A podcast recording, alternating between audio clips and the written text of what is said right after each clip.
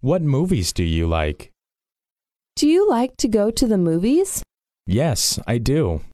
What kinds of films do you like best? I like horror films best. I never miss any. What kind do you like the least? I don't really like science fiction films. Why not? I think they're too difficult to understand. So, who's your favorite film star? Stephen Chow, of course. Why do you like him so much?